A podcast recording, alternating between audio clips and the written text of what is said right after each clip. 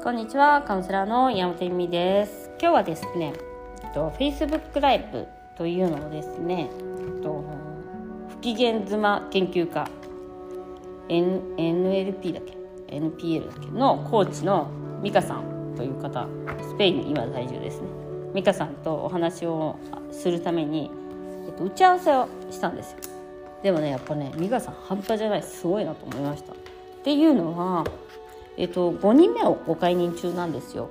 5人目って5人目の息子っていうか娘ででもすでに、えっと、うちの娘たちよりもちょっと大きいのかな、えっと、高校生のね娘ちゃんがたちがいて男の子が最後の男の子が、ま、8歳とか10歳とか、まあ、人んちの子なんであんまり何歳かっていうのが分かんなくなっちゃったんだけど、まあ、そのぐらいの小学生の子供がいるはずなんです。でもう一人ご解任です。40私より数年低いと思いますけど40代でありますね。でさそれだけでもさすごいやでもねあのじゃあさ子だくさんってみんなどう思いますかみたいな。やっぱ常識子だくさんの常識ってあるじゃないですか。いや子供がたくさんいたらさすがにみんな2人3人は欲しいと思うけどまあ2人ぐらい。でもやっぱ子だくさんいないっすねそんなに。で子だくさん大変そうとかなんだろう子だくさん母親何？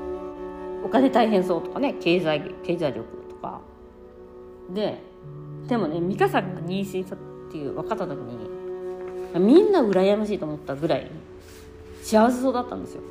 それでまああの SNS とかはメルマガとかで見たぐらいなんでただ私の周りの美香さんを知っているそのネット界隈の人というかまあね人たちは皆さん「えー、すごい羨ましい!」みたいなあの幸せやっぱ幸せだしやっぱうまくいってんだなみたいな夫婦仲みたいな感じだったんです、まあ、それはもちろんセクシャリティのね問題もあるしね子供なんて。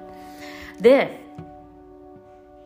それすごいよねって思ったのがやっぱり5人目の子供を生まれたらえっと、ポジティブに捉えるかネガティブに捉えるか生まれるか、まあ、妊娠したらっていうのはその人の選択でしかないんだなと思っただから何が起こったとしてもプラスに捉えるかマイナスに捉えるかってその人が選べるっていうことなんです。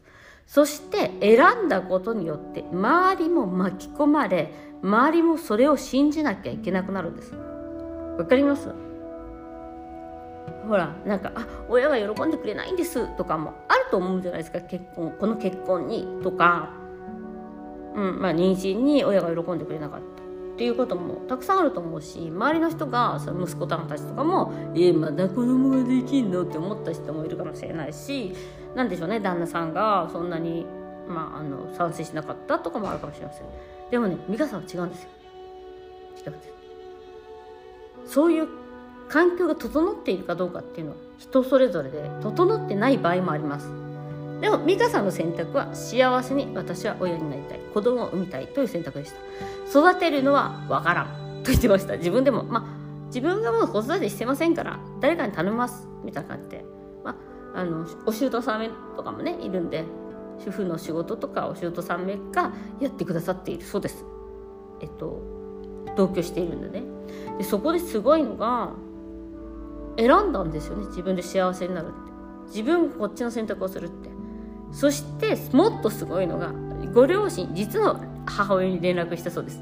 そしたら何て言われたか「えで下ろすの? 」本当に。話を言われたそうです。中絶するのかと。で美香さんはその時に嬉しくも悲しくもなかったと。いう話なんです。いやはっきりねまあ、そういうことは言うもんじゃないと言ったらしいです。まあななんか美香さんの言い方何だったかな？こうくるなんかすごい軽い感じでしたね。その言い方もね。でもあのそのそうじゃないでしょ。何言ってんのお母さんみたいな感じだったみたいな感じでした。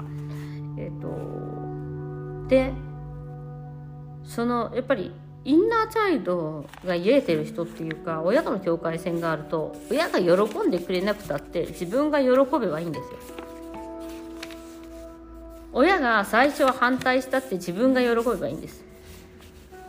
それはすごい大好きな人だから賛成してもらいたいですよね。結婚とか妊娠とか。でもそういうことじゃないこともあるんですよ。もちろん。でもねもう美香さんはね巻き込みます。でもう最近ではねああもう子供生まれてくるの楽しみよねとまで言わせたらしいです。両親に。わかります？最初はそんなの大変だから絶対下ろしてもいい方がいい。ぐらいの考え方ですよ親は。